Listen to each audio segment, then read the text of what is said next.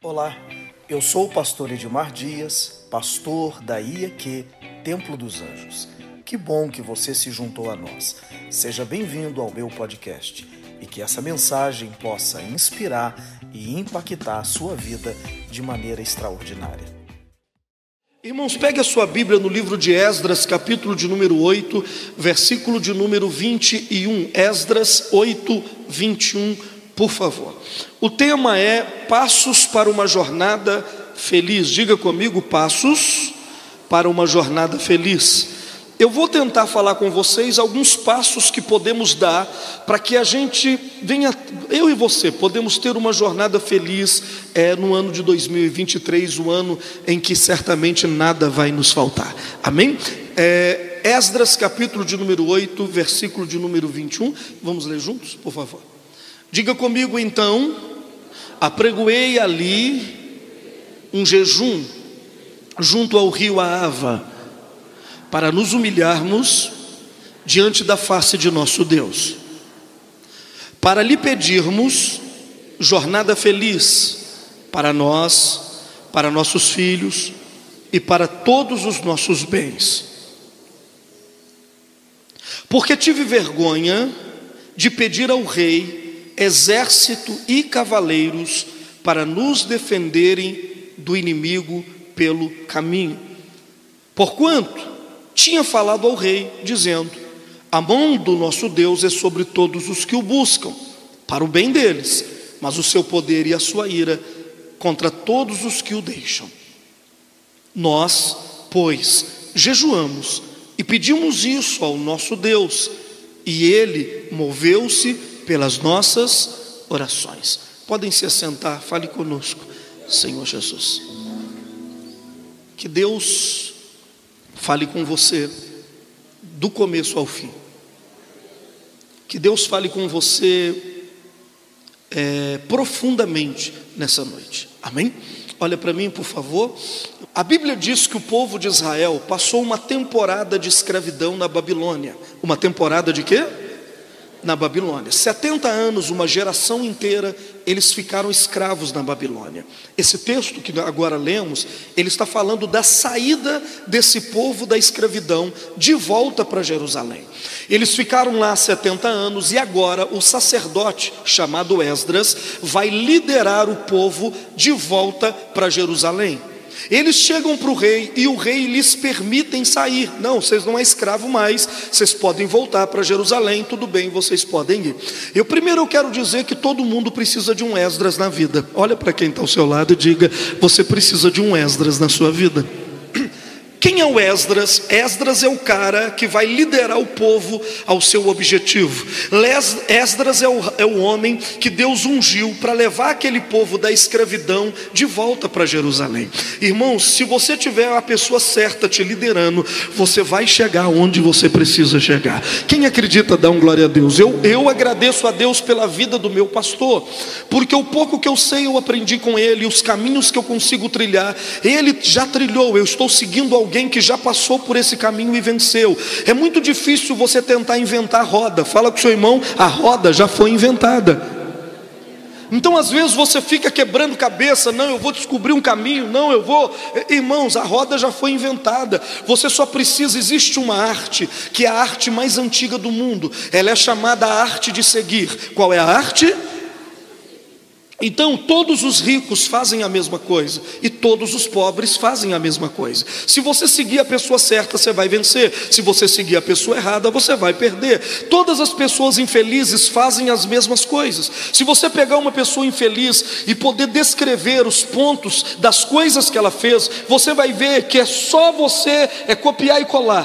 Todas as pessoas infelizes tomam as mesmas decisões. É uma arte. Seguir é uma arte.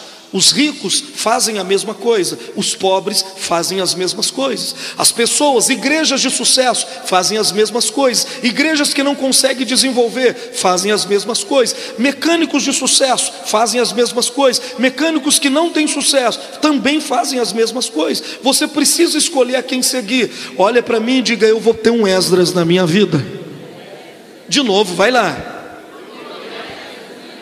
Alguém que já passou pelo caminho, alguém que já descobriu, alguém que já enfrentou os demônios que você está enfrentando. Você está enfrentando problemas que ele já enfrentou e venceu. Ele vai te explicar como vencer isso. Quem está aí? Ele, os demônios que você está enfrentando, é, o seu Esdras já enfrentou. As pragas que você está enfrentando, as decepções. Eu acho que é por isso que Deus permite que quase tudo aconteça com o pastor. Um pastor de verdade, ele vai sofrer quase tudo na vida. Pergunta para mim, por quê? Porque ele vai lidar com pessoas que já estão sofrendo de tudo na vida. E se eu não enfrentei muitas coisas da vida, eu não vou te entender. É simples, eu não vou te entender. Quando você lida com alguém que não enfrentou o problema que você está enfrentando, não conte o seu problema para ele, que ele vai te criticar e não vai te entender. Quem daí? Estou mentindo? Eu estou mentindo? Não. Só quem sabe a dor vai entender a dor. Só quem já chorou vai consolar quem chora.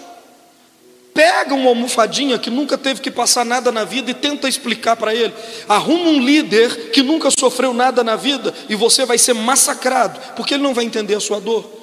Quanto mais o líder foi experimentado, sofreu, mais ele vai te entender e mais ele vai conseguir te ajudar. A Bíblia diz que Jesus veio ao mundo por isso, porque o céu não sabia o que era lágrima.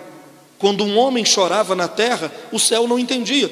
Os anjos perguntavam: que, é isso que está saindo no, nos olhos deles? Por que, que eles estão chorando desse jeito? Anjos não entendiam, porque no céu não tinha lágrima, nunca teve lágrima, nunca teve dor, nunca teve choro. Aí o Senhor Jesus desceu, veio aqui embaixo e chorou. Agora, quando você chora, ninguém entende, mas ele diz: Eu vou consolá-lo, porque eu sei o que é chorar. Quem está aí, dá um glória a Deus. Diga para o irmão do lado, levanta a mão, levanta a mão, levanta, bate na mão dele diga: Deus vai te dar um Esdras. Uau!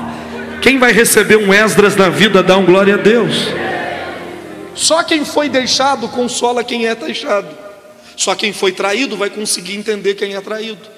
Quem está aí, gente? Quem está me entendendo? Quem não sabe vai te julgar. Quem não sabe a sua dor vai te julgar. Esdras ficou preso na Babilônia, ele entendia quem estava preso. E ele então vai liderar esse povo de volta para Jerusalém. Só que Esdras sabe que não basta sair, tem que chegar. Não basta sair daqui, eu quero chegar lá, irmão. Não basta dizer que eu estou livre, eu quero chegar em Jerusalém, eu quero chegar no meu objetivo. Então Esdras, antes de sair, ele para no rio Aava e ele jejua três dias. Para quê? Para pedir a Deus uma jornada feliz. Ele ora e jejua, porque ele tem vergonha de pedir ao rei que lhe mande um exército para protegê-los, porque Esdras sabia que o caminho não seria fácil. Quem está aí?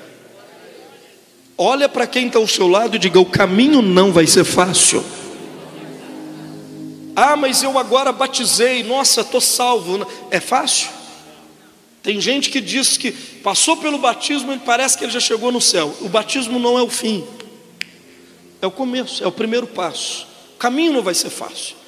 Então, o Senhor Esdras disse o seguinte: Eu sei que o caminho vai ser difícil, então eu preciso de proteção. E aí eu quero te dar os passos para uma jornada feliz. Passo número um: tome as decisões certas. Diga para quem está ao seu lado, se você não esquecer, se você for esquecer, anote. Diga para ele: tome as decisões certas. Qual é o primeiro passo para ter uma jornada feliz? Não as decisões fáceis as certas. Porque nem sempre a decisão certa vai ser a fácil. Era mais fácil para o sacerdote Esdras pedir ao rei, dizendo o seguinte: a, a jornada é longa, manda um pelotão comigo para me guardar, aí eu vou chegar lá. Era mais fácil, mas não era certa. O diabo sempre vai sugerir para você que você tome uma decisão. Mas a decisão que ele vai sugerir para você nem sempre vai ser a certa. Quem daí? Vai ser a fácil. Ele vai dizer para você: tome essa, porque essa é mais fácil. Você não está nos mesmos relacionamentos até hoje, porque você resolveu tomar decisão fácil e não acerta. Você perdeu gente boa na sua vida, porque você tomou decisão. Ficar ou largar, o que é, que é mais fácil? Às vezes ficar é muito mais difícil, largar é muito mais fácil. Quem está aí? E você tomou a decisão que foi mais fácil para você. Pastor, o senhor está me ofendendo, não foi para isso que eu vim, não, calma. É só o começo, vai piorar. Hum, olha para mim, a gente, nós temos medo da aparência das coisas. Então nós tomamos a decisão, nós tomamos decisões mediante aquilo que nós vemos, a aparência do que nós vemos. Explica para mim, pastor, explico. Eu vou te contar uma história de um general. Dizem que esse general romano era um dos piores generais que Roma já teve. E quando ele invadia um, um, um reino e ele enfrentava as batalhas nesse reino para conquistar o reino, todos os, os soldados que ele conseguia capturar, ele levava para um salão negro terrível, espantoso. Olha só o fundo de suspense. Quando os, os soldados que foram feitos prisioneiros entravam de mãos amarradas dentro daquele salão negro, o general dizia para eles: Eu vou dar para vocês duas opções. Existe aquela porta, existe essa porta. Tinha duas portas no salão. A primeira porta estava sangrando, saía sangue nas frestas por da porta. Tinha cabeça de homens fincada em estacas na porta. Quando o, o soldado que estava preso, o prisioneiro, olhava para aquela porta, ele já imaginava que quem passasse por ali ia ser esquartejado, por isso saía sangue dali de dentro. E o general apresentava a segunda porta. A segunda porta tinha algumas flechas fincadas nela. E o general colocava dois soldados com arco e flecha. Se o prisioneiro resolvesse passar por aquela porta, a chance dele era o seguinte: sair fora de quê? Das flechas e conseguir passar. A outra porta ele nem sabia o que poderia acontecer. Pergunta para mim qual das duas portas todo mundo escolheu.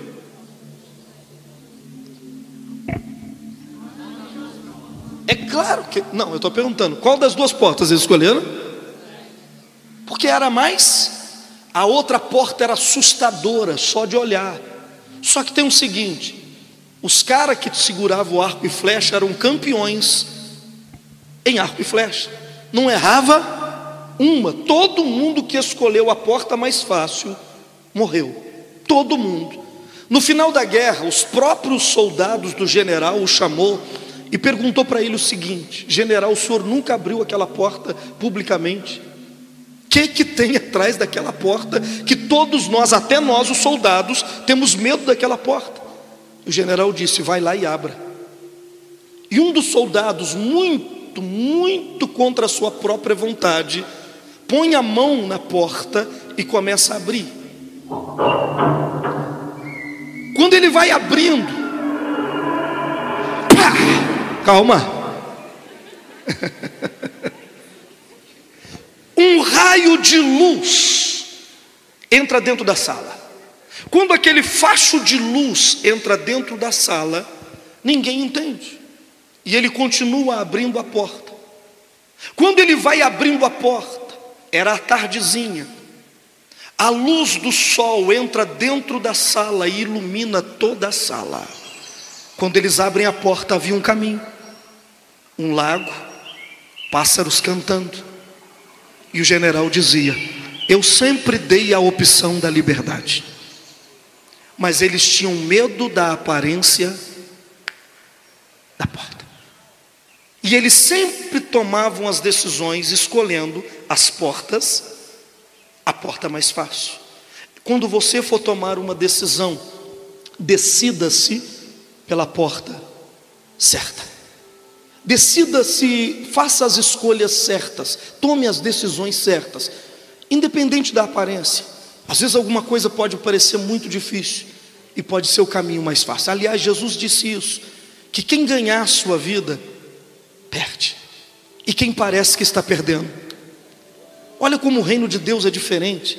O Senhor Jesus disse assim: ó, a porta difícil é a fácil, a porta fácil vai se transformar na pior porta da sua vida, e você sabe que todas as decisões que você tomou e começou fácil a coisa, daí para frente você viu a desgraça que virou a sua vida. Quem está aí? Agora, quando a coisa é difícil, quando o negócio não está fácil, pastor, o senhor não sabe como é que está difícil, estou quase largando de tanta dificuldade. Insista, porque esse vai ser um caminho bom para você. Quem está aí, você pode aplaudir o Senhor Jesus bem forte. Diga aleluia. Diga comigo, tome decisões certas. Esdras podia ter tomado a decisão de não jejuar, de não orar. Ele podia ter dito para o rei: Olha, manda um exército para nos ajudar, manda cavaleiros para nos ajudar. E bom, seria mais fácil. Mas ele escolheu pedir a ajuda de Deus, irmão, porque só Deus pode garantir. Diga para o seu irmão: só Deus garante. Olha, não tem ninguém que vai te garantir nada nessa vida. Pode ser quem for, te vender um curso, te vender uma, uma plataforma e dizer: Olha, eu garanto. Ninguém pode garantir nada. O único que garante as coisas é o Senhor Deus. Quem garante resultado é a palavra de Deus. Quem acredita nisso? Todas as promessas que Deus te fez, você pode confiar nelas, porque as promessas de Deus não vão falhar com você. Elas não vão, e Deus não pode, e Ele não vai jamais falhar com você. Quem me entendeu, dá um glória a Deus. Deus, diga para quem está ao seu lado: tome as decisões certas na vida, porque Deus vai garantir para você, amém? Número dois, anote por favor, qual é o número um? Número dois, Deus se lembrará dos seus votos. Repete comigo: Deus se lembrará dos meus votos. Quem quer ter uma jornada feliz, precisa entender que Deus pode ser com você e garantir a sua jornada feliz através de um voto. Como assim? Votos são, são alianças feitas entre é, feita aliança, um voto é uma aliança feita entre o homem e Deus. É uma aliança feita onde? Entre o homem e Deus. Voto é o quê? Uma aliança feita entre o homem e Deus. A Bíblia fala de um homem chamado Jacó. Vou te contar um pouquinho da história dele. Jacó, ele, ele saiu de casa fugido porque o irmão queria matá-lo. Ele saiu sem nada, Leandro, doutor Leandro, ele só saiu com um cajado na mão. Ele deixou pai para trás, mãe para trás, família para trás, ele largou tudo. Ele estava tão, tão debilitado, numa situação de angústia tão grande, que a minha Bíblia vai dizer que ele chega num lugar chamado Luz, numa cidade chamada Luz, e a única coisa que ele tem para servir de travesseiro é uma pedra. Ele pega uma pedra, coloca debaixo da cabeça, e é a única coisa que ele tem na vida. O irmão, é, os sonhos, o coração dele está angustiado, porque o irmão quer matá-lo, ele não sabe o que vai ser do futuro dele, ele não tem futuro, o voltar para trás não tem jeito. Jacó está no pior dia da vida dele. Só que quando ele dorme, a Bíblia diz que ele tem um sonho, e nesse sonho Deus fala com ele: Eu vou te dar a terra que eu dei o seu avô Abraão, eu vou dar essa terra para você, eu vou garantir o sucesso para você em sonho. Quando Jacó acorda, ele acorda e diz: Deus está nesse lugar e eu não sabia. Sabe quando você está num momento difícil, tem uma luz no fim do túnel, e você vê, poxa, tem esperança, eu acho que eu vou conseguir vencer. Então foi assim com Jacó. Ele, ele acorda e ele diz: Não, a minha vida não vai ficar desse jeito, a minha história não vai ficar desse jeito. Ele acorda e quando ele acorda, ele faz um voto. O que, que ele faz? Olha o voto que ele fez, está em Gênesis 28, 18. Olha o voto que Jacó faz, por favor. Então levantou-se Jacó pela manhã de madrugada, tomou a pedra que tinha posto por seu travesseiro e a pôs por coluna e derramou o azeite em cima dela. E chamou o nome daquele lugar Betel. O nome, porém, daquela cidade era Luz, mas agora ele a chamou de Betel. E Jacó fez um voto dizendo: Se Deus for comigo e me guardar nessa viagem que faço, se Deus for comigo, olha o voto, ele e Deus, não, ele e a pedra. O que que ele tinha? Só a pedra. E ele faz um voto assim: se Deus for comigo nessa viagem e me der pão para comer, o que que ele pediu? Não me deixar faltar comida. Se Deus me dê, me der roupas para vestir, mas o que? E eu em paz tornar a casa do meu pai, o Senhor será o meu Deus. Mas, e esta pedra que tem o posto por coluna será a casa de Deus. E ele, e ele fez um voto. E nesse lugar eu vou construir uma casa para Deus, um altar para Deus. E de tudo que Deus me der, ele não tem nada, mas ele diz: de tudo que Deus me der, certamente eu lhe darei o dízimo. Ele fez um voto. Deixa eu lhe fazer uma pergunta: quem ouviu esse voto? Ninguém. Ele está sozinho no deserto. Ele fez um voto a Deus, mas eu quero te dizer que todos os votos que você fez na vida, Deus ouviu. Quem acredita, dá um glória a Deus. Agora Jacó vai embora. Quando ele chega na casa de Labão, que é o seu tio, e ele se apaixona por sua prima chamada Raquel. Ele não tem nada, mas ele está apaixonado. E o, pai, e o pai da moça diz assim: Olha, para você casar com ela, você vai ter que trabalhar sete anos para mim de graça. E que dote, hein? Fala com seu irmão, cria memórias. Que mulher que esquece disso? Você trabalhar sete anos de graça para casar com ela, você está perto da sua? Será que você trabalharia sete anos de graça para casar com essa mulher? De graça, sem ganhar nada. Jacó trabalhou sete anos de. Não fala nada, senão você vai, vai acabar hoje. Pastor, não pago nem um sorvete, eu divido até o almoço. Não, ele trabalhou, não, não faz homem igual antigamente, viu gente? É ou não é? Pergunta para o seu irmão, quem está pagando as contas lá? Meio a meio, pastor, o que, que é isso? Sete anos trabalhando de graça. E ele trabalhou sete anos. No dia do casamento, porque o casamento antigo não tinha cerimônia com padre nem com pastor, cerimônia antiga de casamento não tinha também o civil, como era feito então a, a, cerimônia antiga de casamento? Cerimônia antiga de casamento, o pai fazia uma festa, no meio da festa, depois de beber muito vinho, o, o noivo pegava a noiva, levava ela para o quarto e consumava o casamento. Era assim. Então fizeram uma festa depois de sete anos, Jacó enche a cara de vinho, já não está sabendo mais quem é quem, não tinha luz elétrica, era só luz de vela, a mulher ficava com um pano na cara, imagina isso. Ele pega sete anos olhando para a mulher todo dia, irmão, você imagina? Hã? Até a Dercy Gonçalves, se aparecesse na frente dele, ele pegava ela. Não tinha outro. Ele, ele, quando ele viu a mulher, ele pegou ela, levou para o quarto, consumou o casamento.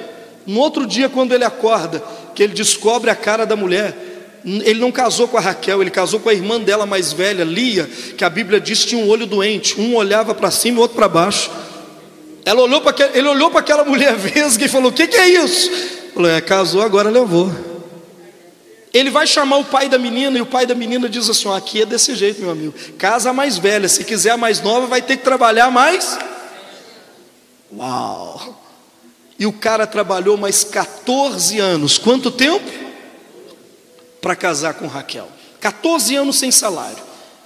Mas ele fez um voto. Qual o voto que ele fez? Se o Senhor me der pão para comer, roupa para vestir, se o Senhor me prosperar, eu vou voltar aqui e vou construir um lugar para o Senhor. Olha só, agora ele vai começar, depois de 14 anos trabalhando para ter aquela mulher, agora ele vai trabalhar por ele. E diz a Bíblia que ele trabalha seis anos por ele, pelo salário dele. Só que o salário dele era pago em animais. Se nascesse um animal listrado, salpicado e malhado, era o salário dele. Mas o, o, o, o, sogro dele era um cara muito esperto. Geneticamente, os animais que poderiam produzir é, uma ovelha, um cordeiro salpicado, listrado e malhado, todos esses animais que geneticamente produziam salpicado, listrado e malhado, foi levado para longe. E só ficou com ele animais que geneticamente produziam pretos e brancos. Quem está aí, dá um glória a Deus. Então Jacó, o patrão dele mudou o salário dele dez vezes nesse período. Só que todas as vezes que o patrão mudava, o Deus o abençoava e só nascia o que era ser para salário dele. E ele foi enriquecendo, enriquecendo. No capítulo 31, abre para mim a sua Bíblia, olha só que interessante.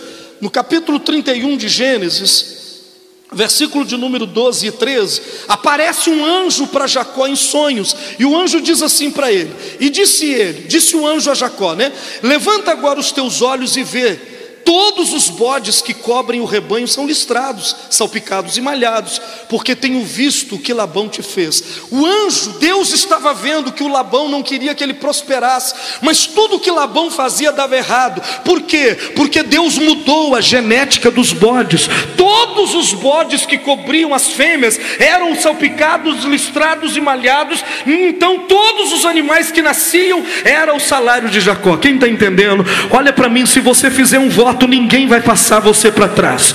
Olha para quem está ao seu lado diga: Deus vai garantir vitória. Mesmo que alguém tente te enganar, mentir para você, trapacear você, Deus vai entrar na tua causa e vai revertê-la a teu favor. Quem acredita, pelo amor de Deus, dá um glória a Deus. Pastor, mas estão me enganando, preocupa não. Deus vai reverter. E o que parecia ser o seu mal, vai virar o seu bem. Quem acredita, aplauda Jesus bem forte e diga aleluia voto. Jacó fez um voto para prosperar. Ele fez um voto para quem? Para prosperar. Ele disse: O Senhor me dê pão e me dê roupa. E Deus falou com ele: Olha, sabe por quê? Olha o versículo de número 13. Eu sou o Deus de Betel. Deus está dizendo: sabe por que você está prosperando? Mesmo contra a maré, mesmo contra a situação, você está prosperando? Porque eu sou o Deus de Betel, onde tens ungido uma coluna e me fizeste um voto. Porque você fez aquele voto, tudo na sua vida está dando certo por isso.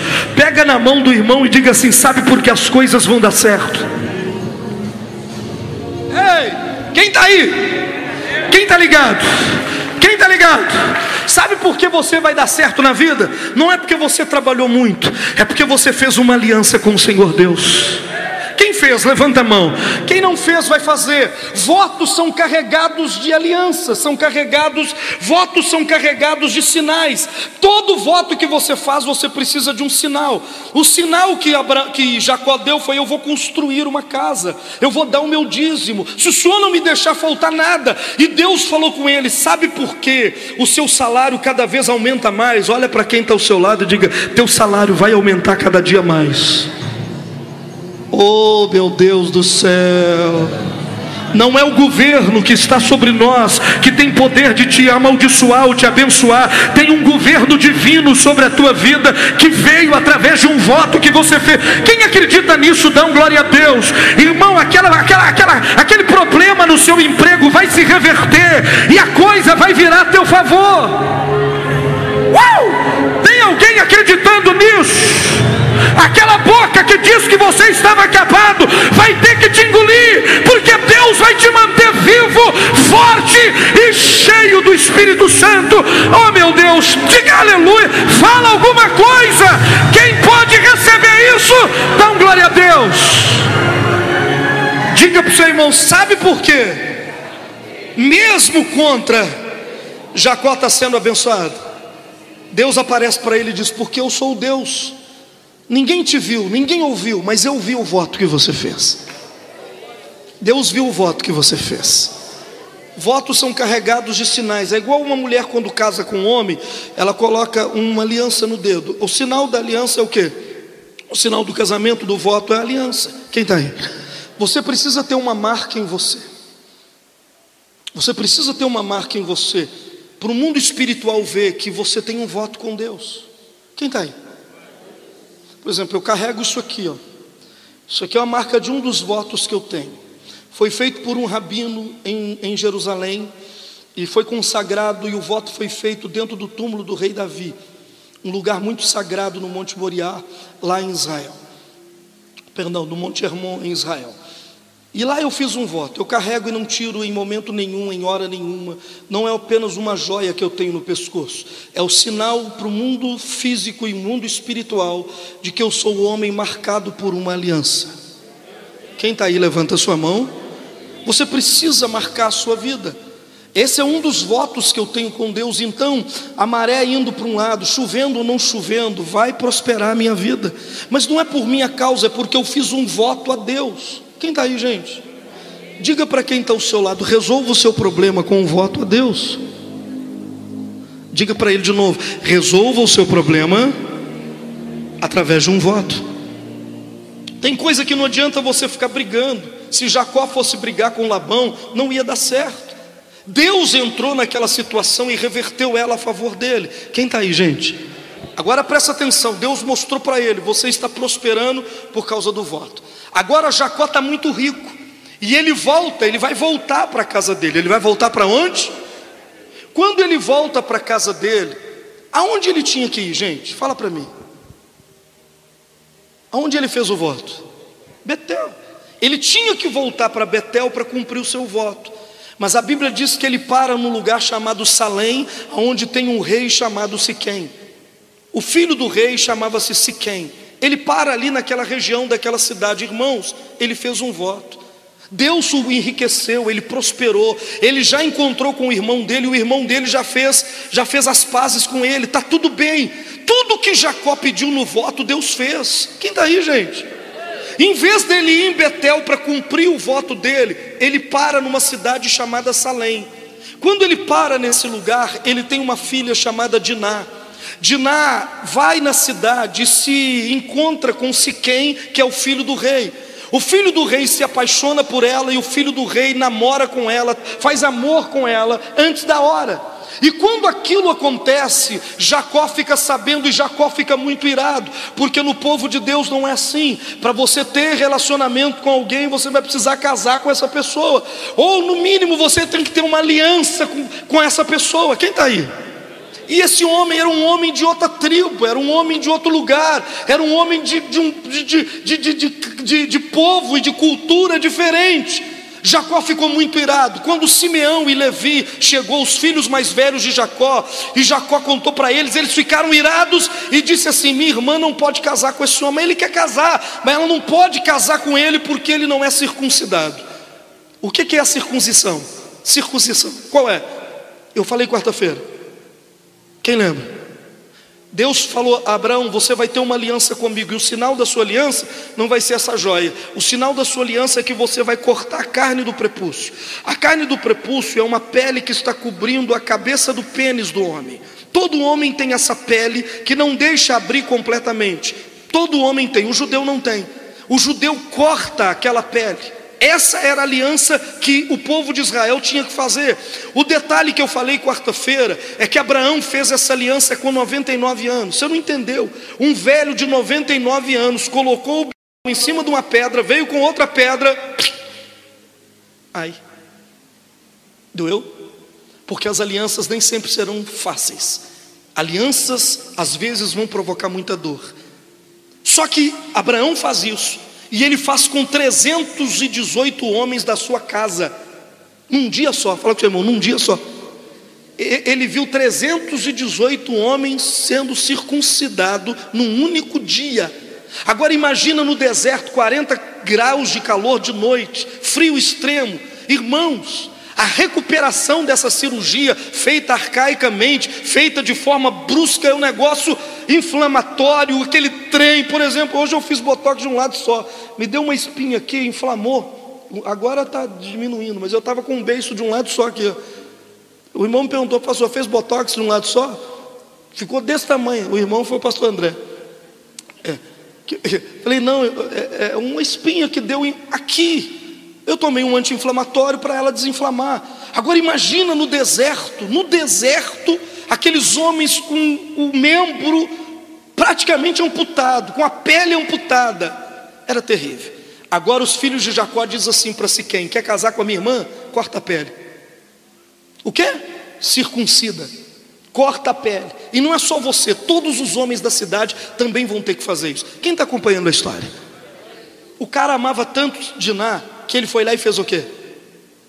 O que, que ele fez? Cortou. Ele, o pai dele, todo mundo da cidade cortou. Três dias depois, a Bíblia diz que nenhum homem conseguia levantar da cama. E sabe o que, que Simeão e Levi fez? Os filhos de Jacó, irmão de Diná, pegaram a espada, entraram dentro da cidade, mataram Siquém, mataram o rei, pai dele, mataram todos os homens da cidade, pegaram o rebanho e levaram para a casa de Jacó. Quando eles chegaram lá ensanguentados, Jacó falou: O que, que vocês fizeram? Nós matamos ele, matamos o pai dele, matamos todo mundo, pegamos tudo, porque a minha irmã não vai ser deflorada desse jeito. Jacó falou: O que que vocês fizeram? O povo dessa terra vai saber que vocês, matar, mat, vocês matou esse povo. Eles vão vir contra nós com exércitos e vão nos, nos matar, vão nos destruir. E Jacó começou a chorar, porque Jacó sabia que o fim dele chegou. Era para ele estar ali? Era para ele estar onde? Fazendo o quê? Cumprindo o voto que ele fez. Era para você estar aí nessa situação? Era para você estar cumprindo o voto que tu fez. Quer uma jornada feliz? Quer uma jornada sem problemas? Uma jornada que não aparece desgraça no meio do caminho e que acaba com o seu sossego. Tem gente que acorda e fala: será qual é a nova de hoje? Qual o problema que vai surgir? Outro irmão, cumpre os teus votos. Quando Jacó está chorando, chorando, chorando, quem aparece para ele? Deus. Olha o versículo 30, capítulo 34 por mim, por favor. Quando ele está chorando, olha o que, que Deus fala com ele. É, perdão, é, é 35, capítulo 35 de Gênesis, 34 a gente já leu. Depois disse Deus a Jacó: Levanta-te, sobe a Betel e habita ali. Faz um altar ao Deus que te apareceu quando fugiste da face de Esaú, teu irmão. Quando ele está chorando, Deus não fala assim: Eu vou enviar, eu vou te livrar. O que, que Deus diz para ele? Levanta. Volta lá onde você fez o voto. Vai lá cumprir o que você me prometeu, e eu estarei com você. Não foi isso que você me pediu? Se o Senhor for comigo, faz o voto, cumpre o teu voto, e eu provo que eu vou estar com você. Diga para quem está ao seu lado: Deus está lembrando do voto que você fez. Eu não ouvi, diga para ele: Deus está lembrando do voto. Ei, quem está aí? Quem está ligado? Tem quantos anos, carioca, que ele fez esse voto? Sete, 14 trabalhando de graça, seis trabalhando para ele, agora ele está voltando para casa, tem quantos anos? 20 anos. 20 anos depois dele ter feito o voto, Deus está se lembrando. Quando ele está no pior momento da vida dele, você tem que ter cuidado, irmão. Na hora do aperto você faz voto, depois você esquece. Na hora da angústia você pede ajuda, depois você esquece. Na hora da aflição você pede socorro, depois você simplesmente esquece. Mas o céu não esquece. 20 anos depois, no momento em que Jacó vai ser morto, porque ele não cumpriu o voto, Deus aparece para ele e diz: Volta lá onde você fez o seu voto, cumpre ele e eu estarei com você. Quem está aí, dá um glória a Deus. Aí Jacó diz assim para sua família, verso 2: Então disse Jacó à sua família e a todos que com ele estavam: Tirai os deuses estranhos que há no meio de vós e purificai-vos, mudai as vossas vestes. Verso 3: e levantamos e subamos a Betel. Subamos aonde? E farei um altar a Deus que me respondeu no dia da minha angústia e que foi comigo no caminho que tenho andado. O que, que ele diz? É hora de eu voltar e cumprir o meu voto, porque quando eu cumprir o meu voto, Deus vai continuar sendo comigo. O detalhe é o seguinte: quando ele cumpre o voto, não há ameaça mais, não há morte mais, não há guerra mais, não há sofrimento mais. Pastor, e o que, que aconteceu? Nada, porque se Deus entrar na sua história, as ameaças vão cair por terra. Diga para quem está ao seu lado: se Deus entrar na sua história, a ameaça vai cair por terra, ela não vai chegar a lugar nenhum. Quem está aí, pelo amor de Deus, dá um glória a Deus. Diga para o seu irmão: volta lá, meu irmão. Lembra do dia que você fez o voto. Lembra do dia que você prometeu, que você fez uma aliança. E tem muita gente no seu caminho que vai ficar triste com seus votos. Tem gente que vai virar seu inimigo por causa dos seus votos. E daí? Importa agradar a Deus.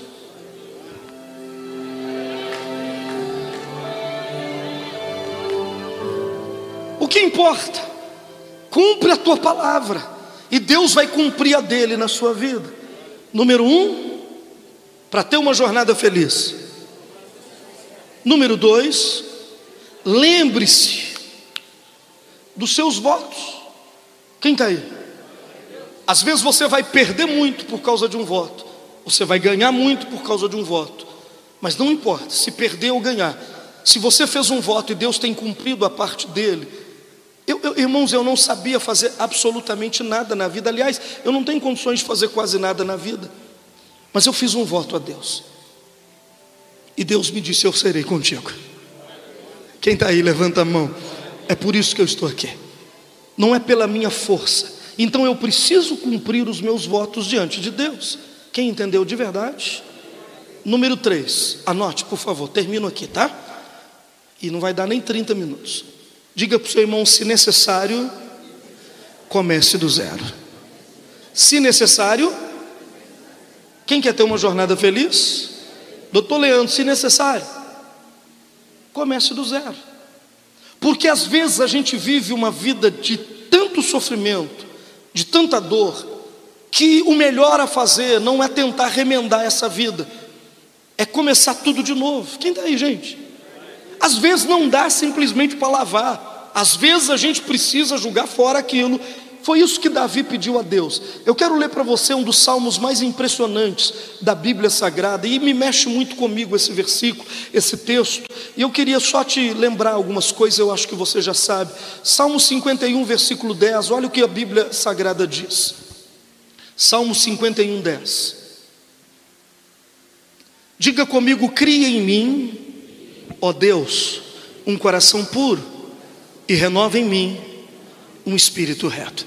Quando eu ouvi Davi falar isso, eu, eu fui no outro mundo e voltei, porque Davi usou uma palavra extraordinária para dizer: cria em mim, ó Deus, um coração puro. Diga comigo, cria em mim, ó Deus. Mas quando ele usou essa palavra cria, no hebraico ele usou a palavra bará. Diga comigo, bará. A palavra bará no hebraico, cria, bará no hebraico significa chame à existência aquilo que não existe. O que Davi estava dizendo é: eu não quero mais esse coração, eu quero um coração que ainda não existe. Eu não quero que o Senhor simplesmente lave o meu coração e me devolva ele. Eu não quero que o Senhor junte o meu coração quebrado e faça um novo coração. Eu quero que o Senhor jogue esse coração fora e chame à existência um Davi que ainda não existe. Eu não quero mais viver a vida que eu vivi até aqui. Quem está aí, dá um glória a Deus. Diga comigo, Bará. Essa palavra foi usada em Gênesis 1:1, somente em Gênesis 1:1, porque diz assim: "No princípio criou Deus os céus e a terra". Criou Deus os céus e a terra do nada. Deus chamou a existência do céu e a terra que não existia do nada. Agora Davi, ele usa a mesma palavra bará para dizer o seguinte: "Cria em mim algo que não existe. Eu quero um coração que eu ainda não tenho". Quem está entendendo, dá um glória a Deus. Eu quero um coração livre das lembranças, um coração que não tenha dívida emocional com ninguém, um coração que não se lembre de feridas, de machucados, de traição, de engano. Eu quero uma vida nova. Ai meu Deus, quem está entendendo, dá um glória a Deus aí. Ele está dizendo: Eu quero uma nova oportunidade de viver uma vida que eu ainda não vivi. Eu quero viver uma história que eu ainda não tive. Eu não quero ter reflexo da história passada. Eu quero tudo novo. Levanta a mão e diga: Cria em mim. Parar. Agora, o mais interessante é que eu peguei o texto e fui lê-lo no hebraico e traduzi e peguei uma Bíblia, uma tradução bíblica que traduz quase que semelhantemente do hebraico para o português. Olha o que que Davi disse no texto. Olha como é que muda completamente o Salmo 51, verso 10. Põe para mim, por favor. 51, 10, agora o mais próximo do hebraico possível. Diga comigo, Deus, faz um novo começo em mim. Dedica uma semana para organizar o caos da minha vida. Continue. Uma nova gene, não, não me jogue fora no lixo. Nem, não, não, uma nova gene está no versículo 51, que a gente traduziu somente, do versículo 10. Ele disse assim: Deus, diga Deus Faz um novo começo em mim. Dedica uma semana Em uma semana, Davi diz: O Senhor pode organizar o caos da minha vida. Faz uma Gênesis em mim. Uma Gênesis é o começo. Olha para quem está ao seu lado e diga: Deus pode pegar sete dias e organizar o caos da sua vida. Oh meu Deus, quem está entendendo, dá um glória a Deus aí. Deus pode pegar uma vida que não tem jeito. Por que, que Davi disse: Pega uma semana, dedica uma semana e organiza a minha vida? Porque Davi tinha sido traído, ele tinha tinha sido ofendido, um dos seus filhos tinha sido morto, morto, uma filha dele tinha sido estuprada pelo próprio irmão, ele tinha sido traído, guerras e guerras, ele não aguentava mais, Davi não suportava mais, não adiantava Deus pegar o coração, lavar e devolver para ele, ele diz: Eu não quero mais. Eu não quero mais esse coração, eu não quero mais essa vida, eu quero um novo começo. Bará, faz, chama a existência um novo homem, um homem que não existiu e que ele não existe, ele não tem história, ele vai começar de novo, ele vai começar agora. Quem está entendendo, dá um glória a Deus. Tem gente aqui que não adianta lavar, não adianta purificar, Deus precisa chamar a existência um novo coração, uma nova memória, um novo pensamento. Quem acredita, dá um glória a Deus. Diga se necessário, comece do zero se necessário, porque irmãos, tem coisa que não dá para remendar, não dá para ficar preso emocionalmente em coisas, em pessoas, não dá para ficar mais debaixo de chantagens emocionais e de lembranças que nos fere. Davi disse: Eu não quero daqui uma semana lembrar tudo de novo, eu não quero daqui um mês lembrar do meu passado de novo. Ele está dizendo: arranque esse coração, não é, é porque existem duas palavras para criar, existe a palavra barar, diga comigo, barar fazer do nada. Ou seja, não tem matéria-prima. Você faz do nada. Um novo, virgem. Eu quero um coração assim. Existe a segunda palavra que é assar ou iassar. Diga comigo, assar. Que é fazer de algo que já existe. Quando eu oro e diz Deus renova a minha vida, eu estou dizendo só renova a partir de algo que já existe. Quem está aí? Davi disse: Eu não quero que o Senhor me renove a partir de algo que eu já tenho. Eu, eu não quero, é mais ou menos assim: quando o vaso quebra, a Bíblia diz que Deus pega os cacos e faz um vaso. Davi disse: Não, eu estou quebrado, mas eu não quero que o Senhor pegue os cacos quebrados e reconstrua. Não, eu quero que o Senhor jogue os cacos fora e chame a existência um novo homem que jamais existiu. Olha para o teu irmão e diz: Deus pode chamar um coração novo. Oh meu Deus, dá um glória a Deus aí. Deus pode começar uma vida nova. Ele diz: faz um novo começo em mim, faz uma Gênesis em mim. Quero começar, não quero ter lembranças, eu não quero estar preso. Usa, olha o que, que ele disse: dedico uma semana a organizar o caos da minha vida. Na próxima semana, Deus pode organizar o caos da sua vida. Eu vou dizer, você recebe, irmão, pelo amor de Deus. Em sete dias, Deus pode organizar todo o caos da tua vida. Oh, vai dando glória a Deus, celebre e não dedique pouco, dedique muito do teu louvor a Deus. E diga, Pai, o Senhor pode organizar a minha vida. Sete dias. Por que, que ele disse sete dias? Porque Deus criou os céus e a terra em sete dias, nos seis dias, no sétimo ele descansou. Ele disse: organiza a minha vida e no sétimo dia eu estarei descansando. Uau! Quem está aí? O Salmo 51 é lindo. Eu vou ler ele para você no hebraico antigo, até o versículo 15. No hebraico antigo, olha o que, que diz o Salmo 51. Deus, generoso em amor, preciso da tua graça. Deus imenso em misericórdia, apaga meu passado sujo. Lava-me. Lava-me, lava minha culpa e purifica-me dos meus pecados. Sei que fui muito mal, meus pecados ficam me olhando o tempo todo, mas foi a ti que ofendi e viste tudo, sabe a extensão da minha maldade. Tem todos os fatos diante de ti. O que decidires a meu respeito será justo. Andei desgarrado de ti por muito tempo, eu estava no erro já antes de nascer. O que desejas é a verdade, de dentro para fora. Então entra em mim. Então e concebe uma vida nova e verdadeira. Leia esse versículo de novo. O que desejas é a verdade de dentro para fora. Então entra em mim e então concebe uma vida nova e verdadeira. Davi disse: O Senhor quer a verdade de dentro para fora, então entra dentro de mim e faz uma nova Gênesis, começa tudo de novo dentro de mim. Quem está aí, dá um glória a Deus. Olha o verso 7: Purifica-me e sairei limpo, lava-me como que com esfregão, e terei uma vida branca como a neve. Verso 8 Põe uma música alegre para mim, mas antes conserta os meus ossos quebrados, para que eu possa dançar de novo.